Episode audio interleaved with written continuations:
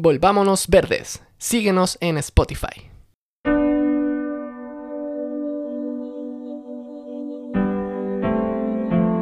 Todo lo que afecta a la Tierra afecta a los hijos de la Tierra. El jefe Seattle 1854.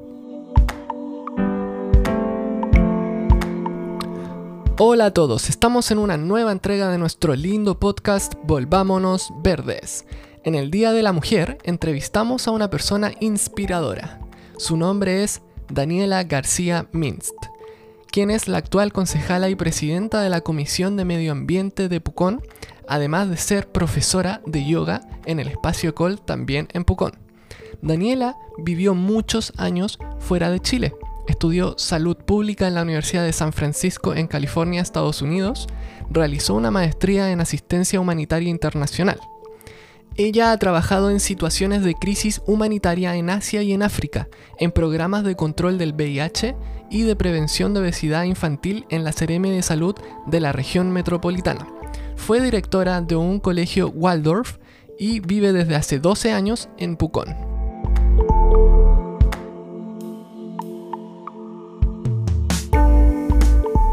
Antes de partir con la entrevista, queríamos comentarles que hemos creado una página de Patreon en la cual pueden apoyarnos monetariamente para poder así seguir creando contenido de calidad. Además, si se suscriben a nuestro Patreon, podrán acceder a los PDFs de todos los episodios y a los videos exclusivos de las entrevistas que haremos en el futuro. También queremos agradecer a nuestros dos colaboradores, En Barra y Humo Recolector. ¿No es así, Katy? Sí, el primero, como tú decías, es en barra, que son productos cosméticos naturales como champú en barra, acondicionador en barra, eh, desodorante sólido. Son veganos, son biodegradables, no vienen envueltos en envoltorios plásticos, por lo tanto son zero waste, basura cero. Y son muy ricos para el pelo, yo los uso, son exquisitos. Humo recolector son inciensos artesanales hechos en Pucón, hechos con corteza de canelo, que vienen de un proceso de upcycling. Eso es supra reciclaje, quiere decir que utilizan residuos de la industria. O sea, lo que es basura para otro es materia prima para otro. Son responsables con el medio ambiente, trabajan con pequeños artesanos, con comercio justo, también huelen muy rico y nos encantan. Muchas gracias a Embarra y a Humo Recolector por apoyarnos. Muchas gracias. Ahora sí, vamos con la entrevista.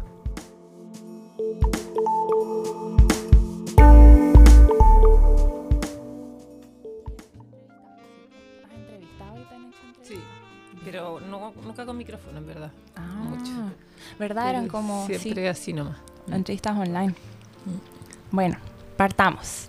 ¿Cómo estás, Daniela? Hola, súper bien, gracias. Gracias por estar aquí con nosotros.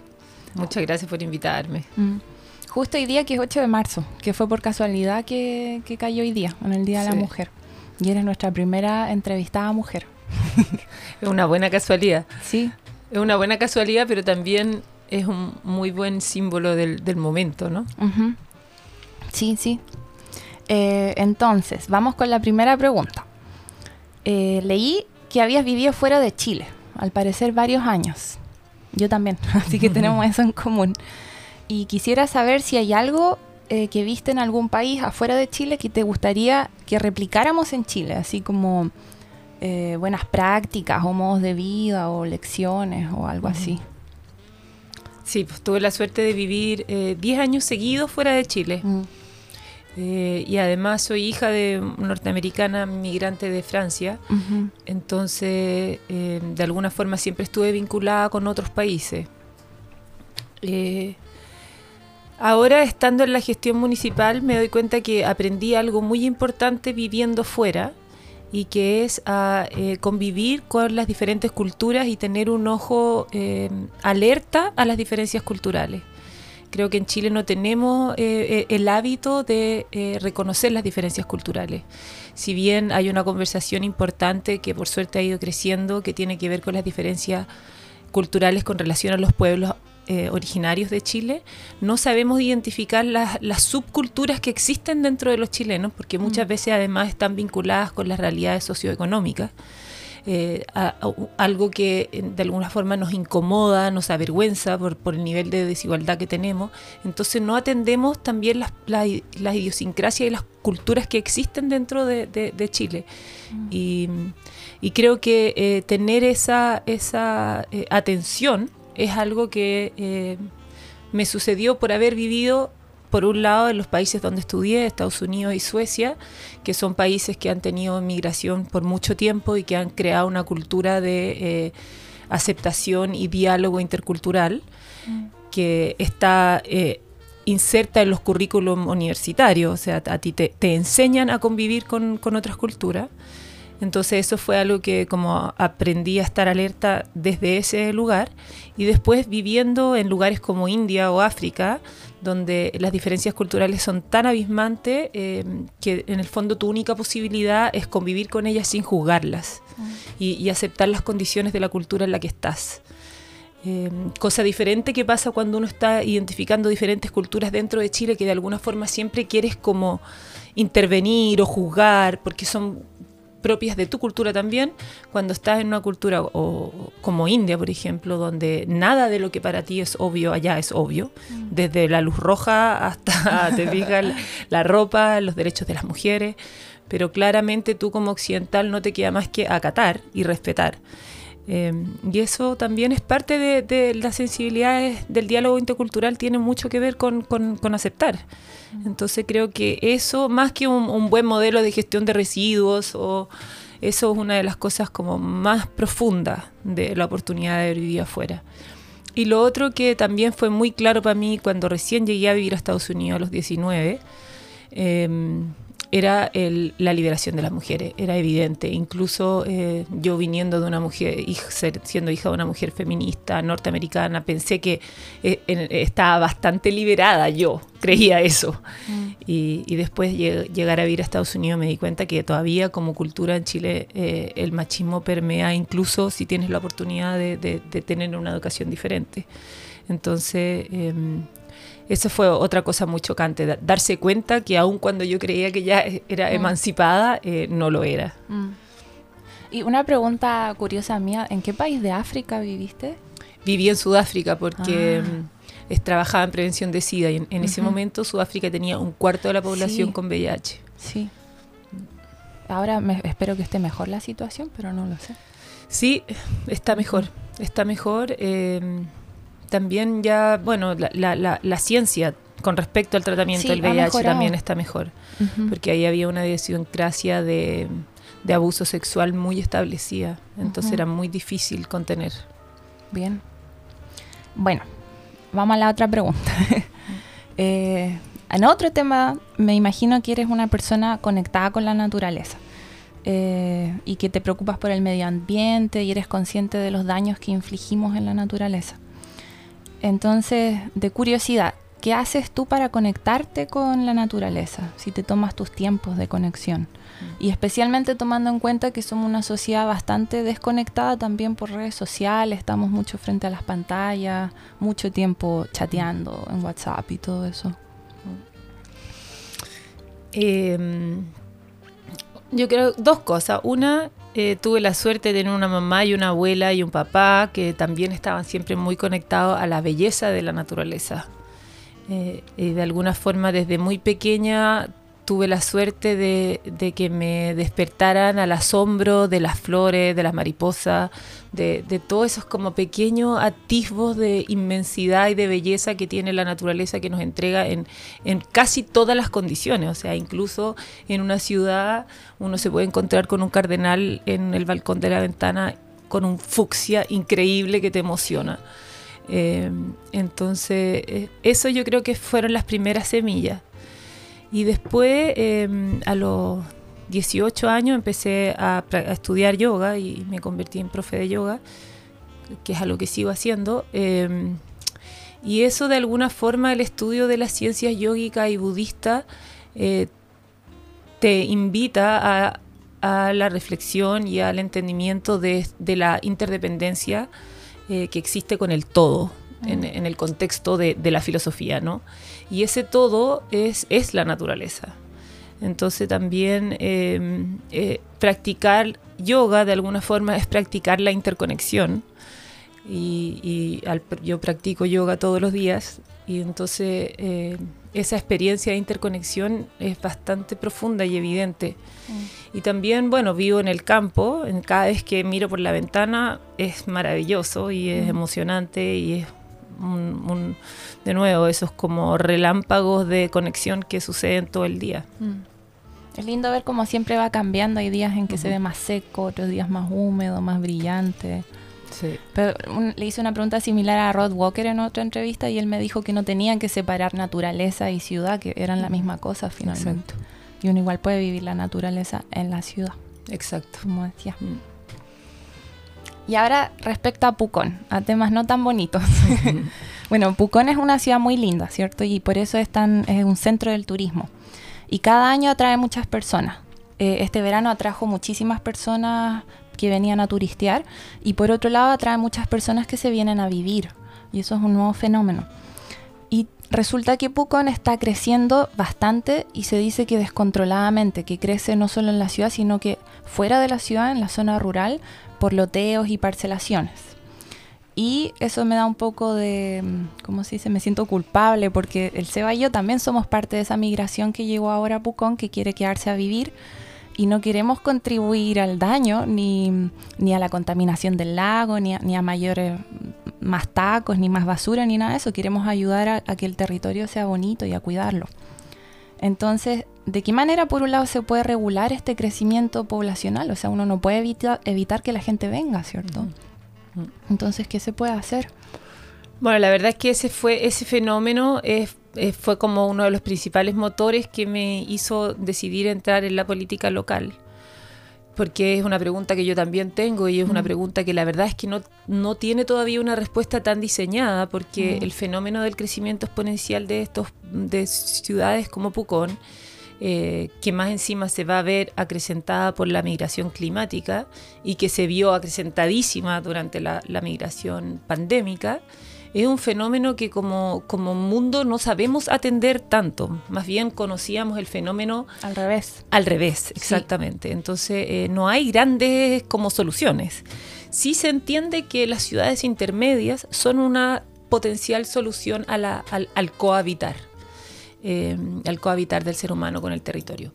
Entonces yo creo que tenemos una gran posibilidad y oportunidad de justamente eh, esforzarnos por ser una de esas ciudades intermedias que se compromete con el, cohabitar armónico.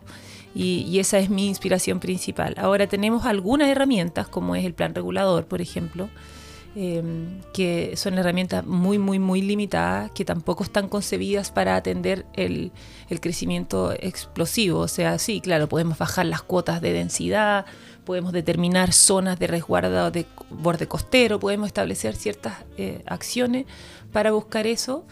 Eh, y eso es lo que se está haciendo eh, con relación al crecimiento en, en, los loteos y todo eso también, la, la, la, ley de ruralidad que existe en Chile es muy nada, en mm. verdad. Entonces tampoco... Sí tampoco hay una legislación y yo creo que por ahí eh, la nueva constitución debiese proveernos ciertas herramientas para resguardar eh, la naturaleza en, en, estos fenómenos, porque claramente no son fenómenos que uno puede frenar, simplemente eh, direccionar mm. y, y, y, proponer una, una forma de, de, cohabitar. ¿Y la educación ambiental servirá de algo? Sí, yo creo que la educación medioambiental siempre sirve es interesante el fenómeno de la educación eh, ambiental, porque de alguna forma es como una herramienta en la cual hemos descansado muchos años, ¿te fijas? Y, y, y pareciéramos estar en un momento planetario que necesita más que esperar hasta que los niños crezcan. O sea, sí. realmente son los adultos de hoy día los que tienen que tomar determinaciones profundas sí. y son los líderes de los países los que tienen que tomarse esta cuestión del, de la crisis climática en serio. Entonces, seguir desarrollando eh, reciclaje de Tetra Pak en colegio, sí, Mm. Pero la verdad es que las, las, decisiones tienen que ser mucho más profundas que eso y además tienen que ir direccionadas ya hacia eh, la adaptación y la resiliencia, ni siquiera hacia el reciclaje de los materiales que seguimos usando mm. a, de, a, destajo. Mm. Eh, Entonces yo creo que, que necesitamos ponernos las pilas más que solamente eh, descansar en la educación. También es interesante ver cómo eh, hay harto del entendimiento medioambiental que ya permeó los niños. O sea, mucho. O sea, yo soy hija de una mujer medioambientalista que empezó en los 70, donde realmente no existía un discurso al respecto. Hoy día los niños... Y el otro día estaba leyendo un cuento a mis hijos. Era un cuento antiguo, no me acuerdo. Hansel y Gretel. Mm. Era Hansel y Gretel. Oh, no, no, no, perdón. El mago de Oz. Entonces, donde eh, la estrategia que el grupo de, que iba caminando para llegar a buscar al mago de Oz desarrollaba para cruzar un puente, o sea, un río, era cortar un árbol. Y el cuento era como, como el señor de hojalata con la, con la hacha cortaba el árbol y lo botaba. Claro, mientras yo lo leía, como que mis niños me miraban, ¿cachai? O sea, eso, eso es algo que ya no, ya no está normalizado en los cuentos de la infancia. Ya no es normal que uno decida llegar y cortar un árbol. Claro. Entonces, de alguna forma, ahí te das cuenta que, eh, que en términos de educación han habido avances. Si Sí. los que se están demorando hoy día son los adultos. Eso siento a veces que la educación ambiental hace falta más para gente adulta. Sí. De hecho, yo estudié ecología y de ahí fui educándome a mí misma y educando a mis papás también. Y ellos Sí. han aprendido mucho conmigo, cosas que ellos jamás. se Por eso me parece muy interesante también reflexionar hoy día que, que estamos a 8 de marzo y que además estamos a tres días del cambio de gobierno, que algo muy profundo que está pasando en el país hoy día es que está habiendo un cambio generacional en, Sí. la- en- en los liderazgos políticos y esa ahí hay una esperanza porque justamente esta relación con la naturaleza tiene mucho que ver con paradigmas eh, eh, generacionales. Eso mismo nos decía Manuel Baqueano, que para él el cambio de Piñera a Boric, más que un cambio de mm, ideología política, era un cambio generacional. Exacto. Bueno, otra pregunta sobre Pucón. Eh, al parecer Pucón ha querido en el pasado o hasta ahora dar esa imagen de que es una ciudad sustentable. Y en Pucón se prohibieron las bolsas plásticas, fue una de las primeras ciudades en las que se prohibió, ¿no? En Chile. También ha tenido iniciativas de reciclaje. Sin embargo, por ejemplo, este verano vimos una gran cantidad de gente que llegó de afuera y estaban los basureros saturados, había basura en el suelo por todas partes, en la playa. Eh, habían atochamientos, tacos por todos lados. No se veían, por ejemplo, muchas bicicletas, más que nada autos, autos. Y, y mucha gente quería como reciclar. Yo hablé con varias personas que me decían que estaban separando la basura y no sabían dónde eh, dejarla. O gente que estaba mm, que tenía la impresión de que las cosas que se separaban en realidad no se estaban reciclando, sino que todas se iban al mismo camión de basura. Por un lado, a mí me hacen falta vías de bicicleta. Aquí también he hecho mucho de menos andar en bici y lo hago, pero me da miedo a veces andar eh, en, en el lugar en el que nosotros vivimos. Viajando hasta Pucón hay que ir por esa, no es una carretera, pero un camino donde los autos van muy rápido y casi no hay espacio. Entonces no podemos realmente andar en bicicleta o es como un gran riesgo. Entonces yo me pregunto si realmente somos una ciudad sustentable y, y- y yo creo que no. Y si no es así, ¿de qué manera podríamos convertirnos en una? Mm. Bueno, yo hace, hace unos meses escribí un- una columna justamente eh, muy crítica con respecto a cuán sustentables somos. Eh, tenemos algunas cosas sustentables, como que nuestro municipio está categorizado como un municipio sustentable. Eh, tenemos la iniciativa de las bolsas plásticas, que la verdad es que mm, a estas alturas es un saludo a la bandera, porque no se respeta prácticamente nada, excepto por los supermercados, que es algo que Claro. se adoptó a nivel país y que es lo único que realmente ha perseverado. Eh, entonces yo creo que no somos una ciudad sustentable, la verdad. Eh, eh, eh, espero que, que sí nos convertamos, eh, eh, por la razón por la que da- también decidí entrar en, en la gestión municipal para, para aportar en que así sea. Ahora, eh, el tema de la basura es un tema que tam- también escribí una reflexión al respecto porque es muy fácil creer que, que, que lo que pasó con los basureros tenía que ver con la gestión municipal. Y sí tenía, también tuvo que ver eh, las condiciones y el, el- como las contingencias, ¿no? De, de que habían brotes de, de coronavirus dentro de los trabajadores, se Claro. licitación, o sea, pasaron cosas concretas, pero la verdad, para mí, la pro- el problema de la basura es un problema global, es un problema individual, Sí. donde realmente nosotros nos tenemos que hacer cargo de qué compramos y qué no compramos. O sea, yo entiendo la gestión de, de- de los manejos de residuos, creo que tenemos mucho en que avanzar. Tenemos también proyectos eh, de puntos limpios buenos en Pucón que se están a punto de lanzar. Tenemos iniciativas locales de gente que está reciclando plástico, que está reciclando materiales de la construcción. O sea, hay hartas iniciativas. Pero lo que yo creo que sí estamos tarde es en el consumo individual. O sea, Sí. yo no, no, no sé cuánto a mí me pasa, por ejemplo, yo voy, quiero comprarle eh, témpera a los niños para que pinten. Mm. Y miro y cada uno de esos colores viene en una botella de plástico, con una tapa dura que no la van a poder reciclar. No Sí. le puedo comprar témpera. Y entonces no compro témpera. Mm. Entonces yo no sé cuánta gente de la sociedad de Pucón y del mundo esté mirando los pasillos del supermercado diciendo, pucha, no puedo comprar nada. Mm. Todo viene en plástico. Todo viene en plástico, entonces como, no sé, pues voy a comprar una bolsa de dulce, elijo la bolsa que los dulces no vienen individualmente empaquetados para que por lo menos no tengamos ese plástico, pero ese tipo de decisiones hay que hacerlas constantemente Sí. y, y- y esa, ese es el cambio radical que necesitamos. Y hacer compost también, la basura Hacer compost sabemos que es un porcentaje importantísimo del- Sí. de los residuos, es el compost. Tenemos la suerte de que en Pucón la gran mayoría tiene un pedacito de tierra donde hacer el Claro. propio compost. Entonces, eh, tenemos harto que avanzar y, y- y- y espero, me he puesto al servicio para tratar de aportar en eso. Creo que estamos tenemos un potencial y una posibilidad en Pucón para sí ser una ciudad sustentable. Y el llamado hoy día para mí es al individuo. O sea, realmente no podemos seguir produciendo esta cantidad de basura. Sí, sí. Es que más que, eh, hicimos un capítulo sobre eso, más que eh, reciclar, que es muy importante, hay que dejar de producir la basura y eso implica no consumirla. Exacto. Mm. Sí, un cambio de estilo de vida. Mm. Bueno, yo quisiera que hubiera más ciclovías en Pucón. también. Bueno, con respecto a la ciclovía, en el nuevo plan regulador vienen proyectadas bastantes calles con ciclovía. Mm. Eh, también eso es un tema súper importante. Desafortunadamente hay una ciclovía en Pucón, pero es que está convertida en estacionamiento o en terraza. Sí, Eh, y esperamos que eso también empiece a cambiar a medida que la, la pandemia Mm. se empiece a levantar. Eh, pero yo vi el, este, este colapso de autos que está habiendo desde finales del año pasado, básicamente. Sí. De alguna forma tiene que ayudarnos a pensar fuera de la caja y eh, no seguir con esta lógica. Necesitamos más caminos, necesitamos más caminos porque hay muchos autos. Claro.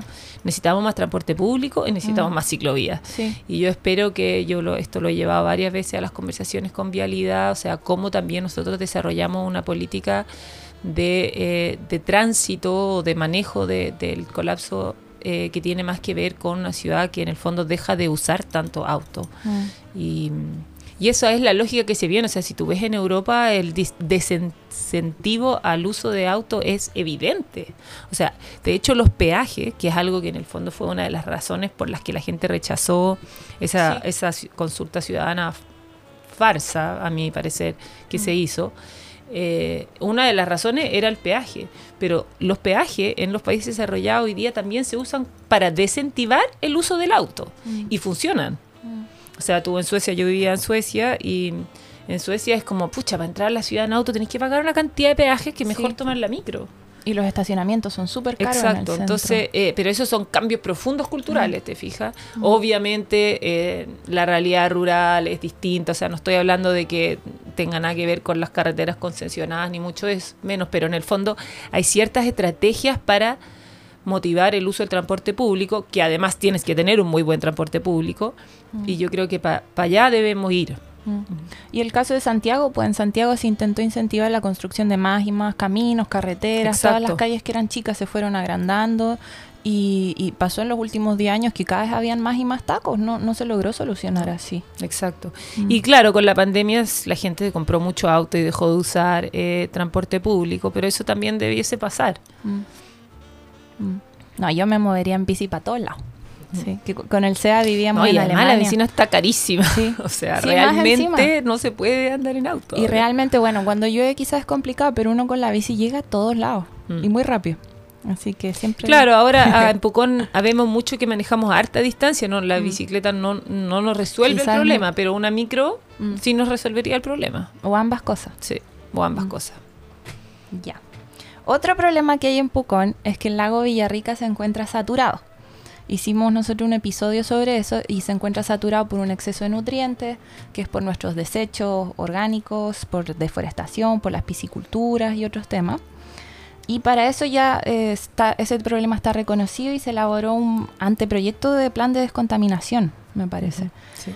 ¿Y qué quiere decir esto? ¿Qué, ¿Qué implica el plan de descontaminación? ¿De qué manera se va a lograr descontaminar el lago? Bueno, el anteproyecto eh, tuvo un proceso participativo donde hubieron bastantes observaciones de organizaciones ciudadanas y de ciudadanos. Hasta el momento yo no he visto, pero tengo la impresión que de- está por salir, si es que no salió hace unos días, eh, la, la respuesta del ministerio hacia todas estas observaciones que debiesen Mm. mejorar el anteproyecto, que es lo único que conocemos hasta el momento, que básicamente eh, busca, por un lado, aumentar las restricciones o exigencias a la industria eh, del salmón, eh, que eso es algo que va a ser una pelea difícil de lograr, porque sin embargo, si, aun cuando no le hace una grande exigencia y los estándares no son comparados a los que tienen en los países nórdicos, eh, lo más probable es que la industria va a dar una pelea ahí que va a atrasar el proceso. No, no sería difícil asumir que eso pase. Por otro lado, está eh, la búsqueda de inyectar más casas al sistema eh, de tratamientos de agua eh, y técnicas de reforestación de los bordes costeros. Eh, el plan regulador también busca alejar las construcciones del borde costero, establece una franja de 80 metros de- y, y la densificación se va haciendo hacia el, el, el lado del, del pueblo más hacia el volcán, digamos, Mm. alejándose del borde. Mm. Eh, entonces esas son más o menos las, te- a grandes rasgos lo que, lo que busca hacer, pero eh, es un plan a 15, 20 años. Sí, sí, es a largo plazo. Sí, es a largo plazo porque son procesos lentos. Mm. Ahora también el momento en el que se tomaron las mediciones ya, ya van pasando los Sí, años. Entonces Fue el también- 2014, 2016, Sí, tengo exacto. entendido. Mm. Y, y con todo el crecimiento que ha habido en los últimos dos años, eh, seguramente esos índices están Sí. disparando. Entonces yo no sé el, el plan cómo va a acoger Mm. eh, en el fondo eh, el empeoramiento de las condiciones para Mm. a- a- hacer para actualizarlo. Sí, a mí me estaba dando miedo bañarme en el lago ya. Aunque tengo Sí. entendido que los nutrientes no son el problema para uno al bañarse, son las cianobacterias que crecen y que producen toxinas. Eh, sí. Y eso normalmente uno las puede ver, ¿cierto? Cuando hay, Cuando un hay bloom, sí, se ve. Sí, Pero aún así, cuando veo el lago transparente... sí. Bueno, eso es también lo que pasa, ¿no? Como los seres humanos estamos condicionados a que hasta que no vemos el lago podrido no Mm. actuamos, entonces como no lo vemos podrido creemos que Mm. no pasa nada y ahora las autoridades se permiten un poco como minorizar el estado de Mm. contaminación del lago, llamándolo saturado, que no es tan Sí. así, ¿no? Eh, pero, pero habemos muchos seres que habitamos en este planeta y para algunos seres vivos el lago está llegando a un estado en el que ellos no pueden vivir en el lago. Claro. Entonces, eh, me parece que ahí lo- los parámetros que los humanos aplicamos no son siempre justos. También es cierto que este es un problema a nivel global, es en todas partes. En. Estados Unidos tienen los mismos problemas, en Europa y ahora en Chile también, no solo Claro, en por, el por el aumento de las temperaturas. Sí, sí, Sí. también. Y otro tema es el del lago Caburgua, que está bajando su nivel, ¿cierto? Mm. Y a mi parecer es algo que nos debería escandalizar a todos. Yo cada vez que voy allá me parece que está desapareciendo más y más.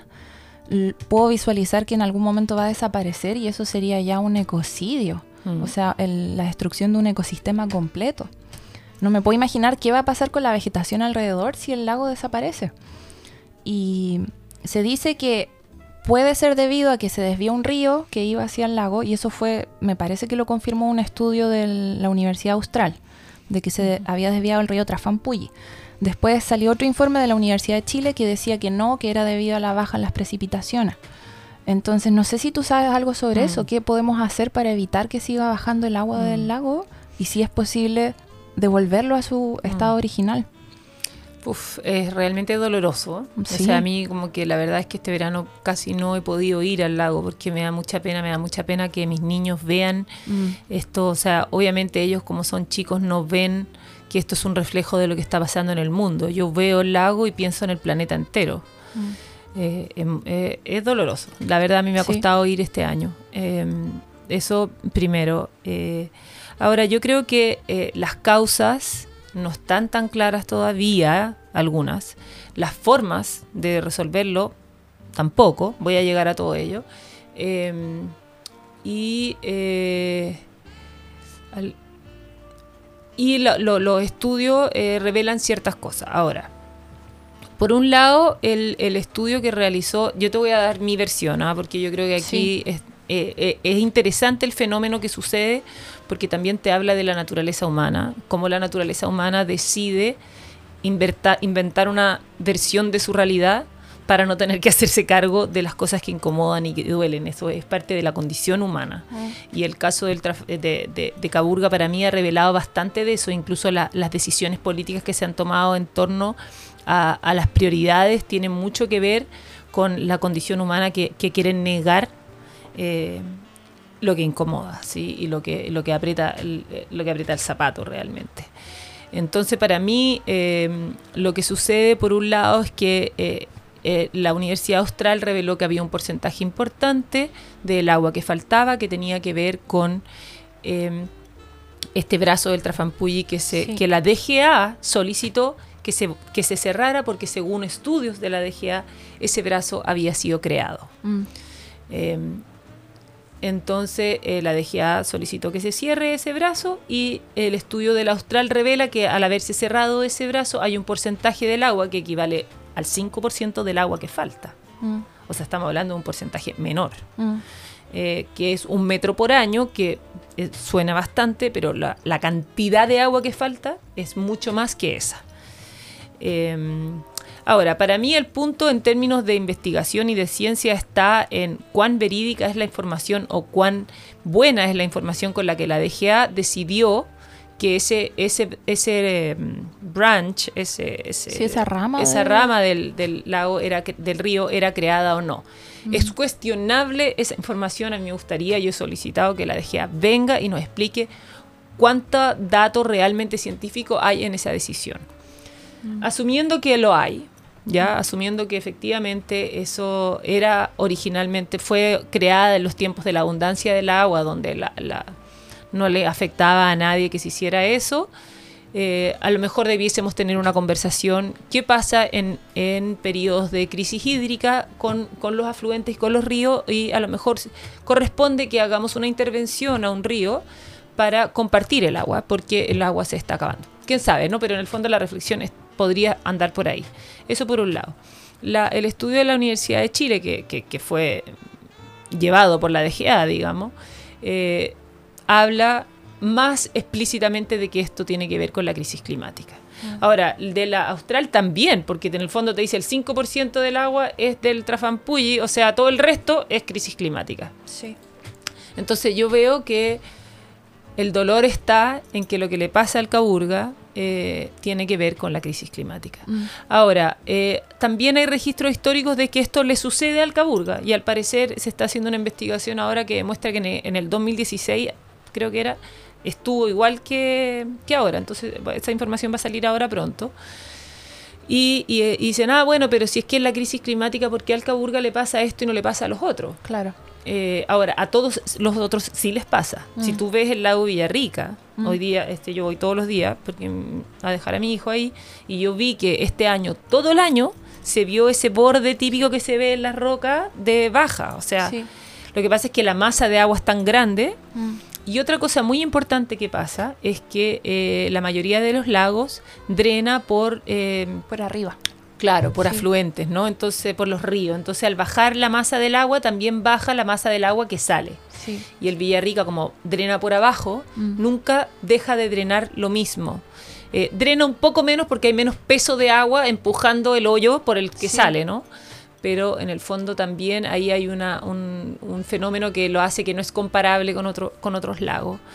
Eh, para mí el tema aquí tiene que, tiene que asumirse como parte de la crisis climática y de las estrategias de resiliencia que vamos a tener que ir desarrollando con respecto a la crisis hídrica. Mm. Y, y, por eso te digo que habla del ser humano un poco, porque muchas de, la, de las autoridades políticas de la comuna han decidido hacer de esto una batalla en contra de un empresario para devolver un río, porque para la población es rico y a mí también me encantaría saber que se trata de bajar un dique pequeño, porque es un dique muy Mm. pequeño, y que, ay, que el lago, y sería un alivio para todo, la- el humano quiere.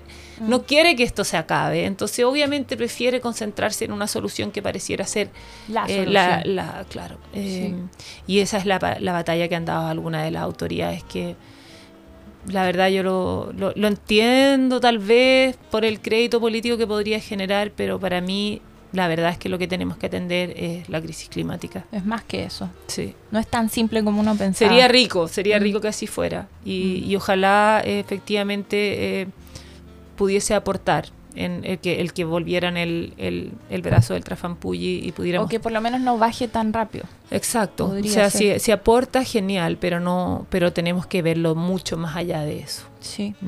Sí, a mí también me duele porque nosotros cuando yo era chiquita siempre veníamos Mm. y el lago era para mí todo, siempre andábamos en kayak, buceábamos, nadábamos Sí, en él. Claro, yo vivo a cinco minutos del lago y íbamos mucho. Mm. Es triste.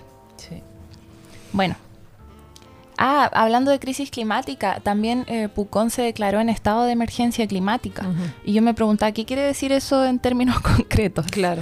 Sí. Bueno, en términos concretos todavía está en proceso de concretarse, pero básicamente lo que establece, por un lado, es que eh, este municipio eh, asume que estamos en un estado de crisis climática. Lo reconoce. Lo reconoce. Sí.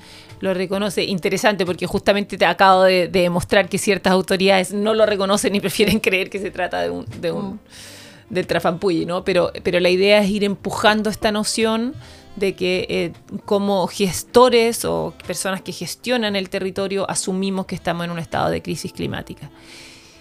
¿Qué significa asumir que estamos en un estado de crisis climática? Significa que en el fondo nuestras políticas van a ir hacia la resiliencia y la adaptación, no solamente hacia prevenir el cambio climático, que pareciera ser como que hasta hace muy, muy, muy poco esa era la conversación. Hoy Sí. día esa ya no es la conversación. Sí. La conversación hoy día es la crisis climática. Existe, llegó, es irreversible de alguna forma o por mucho tiempo.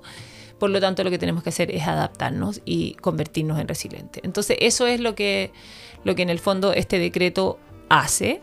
También hace cosas concretas como que contrata a una persona específica del, del área del, eh, de- del Departamento de Medio Ambiente del municipio para que atienda a eh, cosas relacionadas con el cambio climático.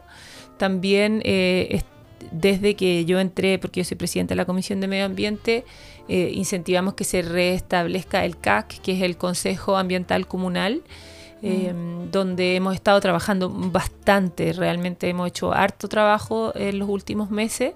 Esta es una instancia de participación ciudadana en temas de medio ambiente y en el fondo eh, la combinación entre la creación del CAC y la declaración del decreto debiese poder ir, ir- ir incentivando a que el CAC aporte en desarrollar eh, políticas relacionadas con eh, la crisis climática para la comuna.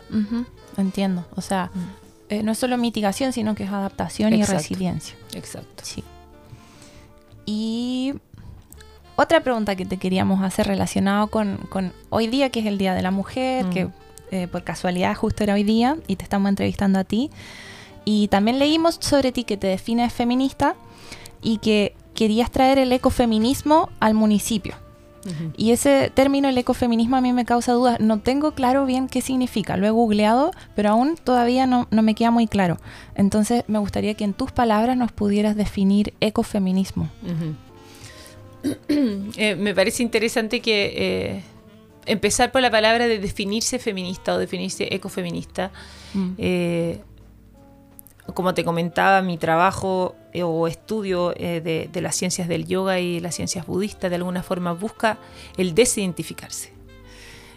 Porque al, al- al momento en el que yo me identifico, dejo de reconocer mi interdependencia o interconexión con el otro. Eh, entonces, en general, yo no tiendo a, a identificarme Mm. o a buscar identificarme. Más bien, mi, mi- mi tra- mi búsqueda interna tiene que ver con desidentificarse. Claro. Dicho esto, eh, eh, de alguna forma esto también, eh, esto, esto no es totalmente inconsecuente con la idea del ecofeminismo, Mm. porque el ecofeminismo de alguna forma dice, lo que el ecofeminismo dice en, sus primeras versiones, es que eh, el patriarcado y la cultura del dominio del hombre sobre la mujer o de un, género por sobre el otro, eh, es, un, es lo mismo que ha sucedido con la naturaleza. O sea, el patriarcado ha tratado o se ha relacionado de una forma de dominio sobre la mujer con la naturaleza también.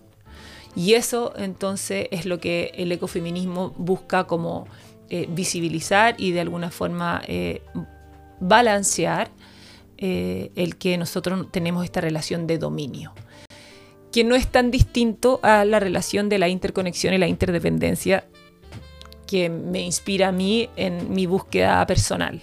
Por eso de alguna forma entiendo el ecofeminismo y las teorías ecológicas sistémicas, porque en su esencia tienen este entendimiento profundo de la interdependencia y la interconexión, que, eh, que, es lo que está en la base de, mi motor de existencia, por decir algo.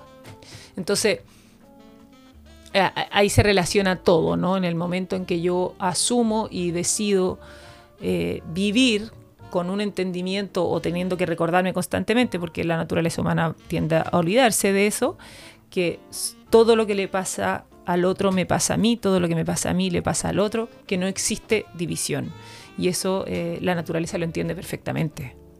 O sea, eh, la naturaleza sabe que si el río se enferma, se enferma el bosque alrededor y viceversa. Y no tiene dudas de eso. Los seres humanos nos confundimos y creemos que existe alguna diferencia entre yo y tú. Em, entonces eso está en la base, ¿no? Como la, cultura patriarcal de dominio hacia la mujer es la misma que hacia la naturaleza. Eso es lo que está más o menos a la base del ecofeminismo. Ahora, el ecofeminismo también tiene grandes críticas porque establece una, una relación muy dura entre el hombre y la mujer, diciendo que la mujer tiene...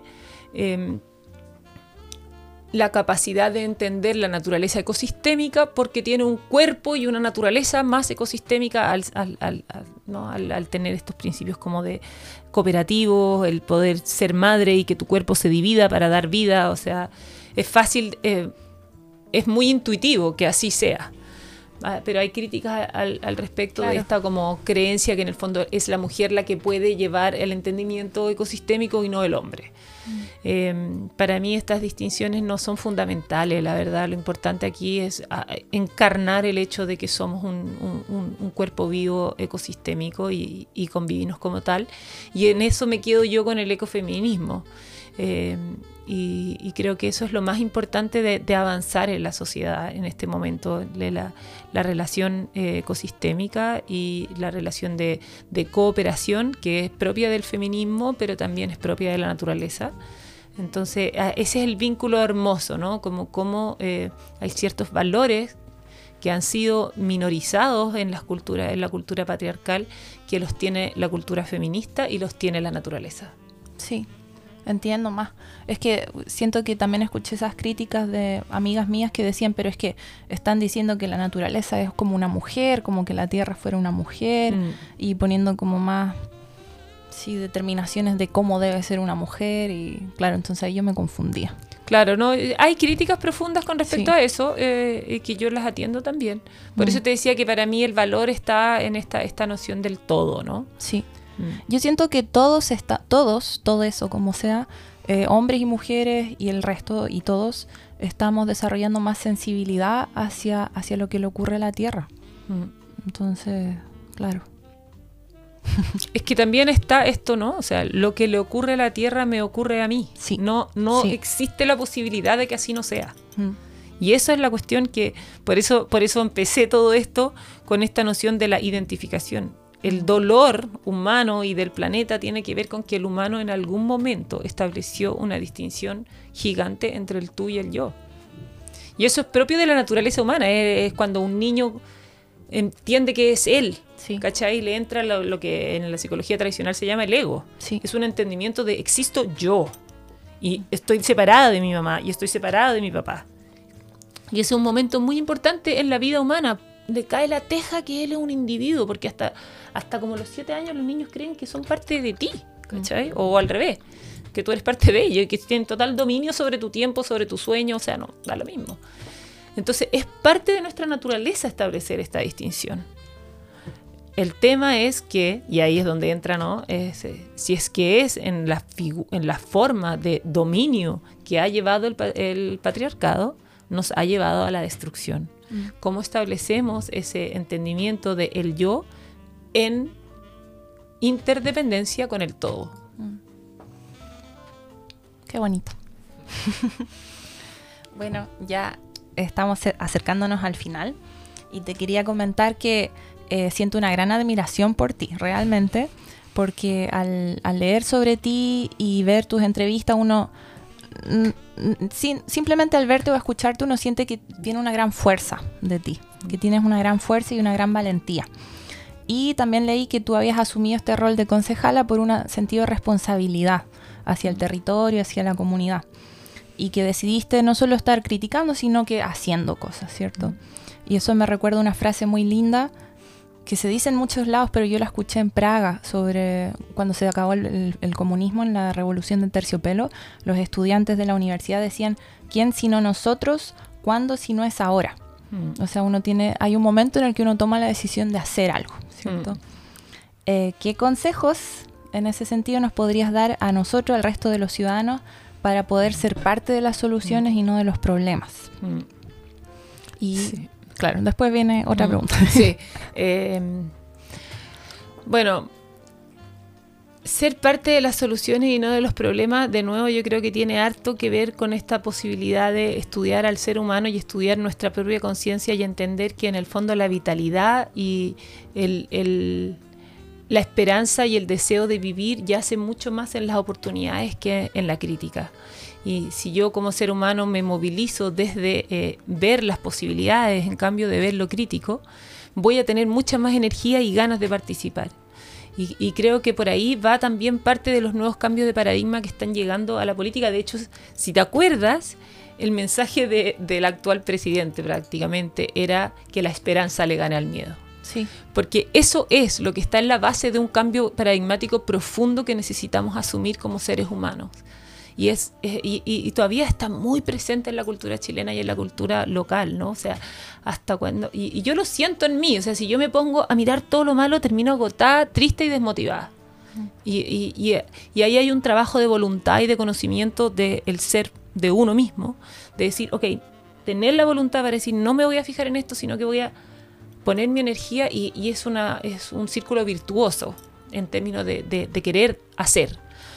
Eh, entonces mi invitación, porque la pregunta tenía que ver con cuál sería mi, recomendación o algo así, eh, tiene que ver con eso, como no dejar que nuestra mente se eh, agobie con lo negativo y, y, tener un acto voluntarioso hacia mirar las posibilidades de los conflictos, encontrar siempre las posibilidades y alimentar eso alimentar eso y, y, solo el ser humano va a querer ir a, la, a, la, sobrevivencia si es parte de nuestra naturaleza. Y, y hay que, hoy día con todo el internet y con, con, toda la información de la catástrofe que tenemos en este planeta, es difícil mantenerse esperanzado. Sí. Por eso digo que es un acto de voluntad, es una decisión que uno tiene que tomar. Sí. Es como que se sale de la, del papel de víctima y se vuelve un actor. Sí. Pero desde la esperanza, ¿cachai? No desde la rabia solamente, no desde que, ah, yo no voy a dejar que esto, no, o sea, desde aquí hay una posibilidad. Y eso fue la razón justamente, o sea, es verdad que yo decidí entrar en, en, esta oportunidad antes de que vinieran todos los cambios de, o sea, cuando nosotros decidimos meternos en la carrera municipal fue antes de que viniera este como gran ola de cambio, o sea, fue justo como con el estallido, pero no sabíamos que además iba a traducir en un cambio de gobierno tan fundamental como el que viene. Entonces era un momento en que realmente como que no, no había nadie más un poco, mm. ¿cachai? O sea, después se fueron sumando más gente, pero cuando yo lo decidí era como, chuta, nadie quiere hacer esta cuestión. Pero yo la hago porque no me da miedo, porque cacho que, que, que, puedo hacerlo. Eh, pero y ahora yo, yo, estoy segura que para la próxima elección va a haber mucha más gente que va a querer sumarse. Sí, es como que vas abriendo caminos. Pero fue un momento en el país también. Sí. Lo que pasa es que, claro, nos tocó como adelantarnos un poco. Mm. Eh, eso, sí. Qué bonito. No, cuando ganó Boric para mí fue una esperanza inmensa. Sí, sí. y bueno, es, que relacionado con eso, la última pregunta es qué podemos hacer en Pucón para proteger mejor nuestro entorno y la naturaleza, que es relacionado a todo lo que has dicho. Mm. Sí, pues está un poco relacionado a, a todo en el sentido de que yo creo que lo que tenemos que encarnar realmente los seres humanos del que queremos que haya futuro es este entendimiento profundo de que estamos en interdependencia y no podemos seguir obviando eso. Sí. Y eso eh, se traduce en las tensiones y las injusticias entre las clases sociales, entre los géneros, entre las culturas. O sea, no es solamente yo y el río, es yo y las personas que tienen menos que yo y los que tienen mucho más que yo y los que son migrantes, los que no son migrantes, los que son de pueblos ancestrales y los que no. O sea, realmente tenemos que atender esta interdependencia. Mm. O sea, todo lo que le ocurre a la Tierra nos ocurre a nosotros. Sí, y, y al otro ser humano también. Mm. Mm. Bien. Qué lindo, gracias. Gracias a ustedes. Aquí, aquí Muy- muy rico terminamos. conversar. Sí, no queríamos que durara más de una hora para no quitarte tanto tiempo. No, y además la gente no tiene tanta capacidad de escuchar tanto rato. Sí, bueno, a veces el del. Algunos son una hora y media, entonces los dividimos. Muchas gracias a todos los que escuchan nuestro podcast. Recuerden que desde ahora pueden encontrar todas las transcripciones de todos los episodios del podcast y sus fuentes de información en nuestra página web www.patreon.com slash volvámonos verdes. Chao.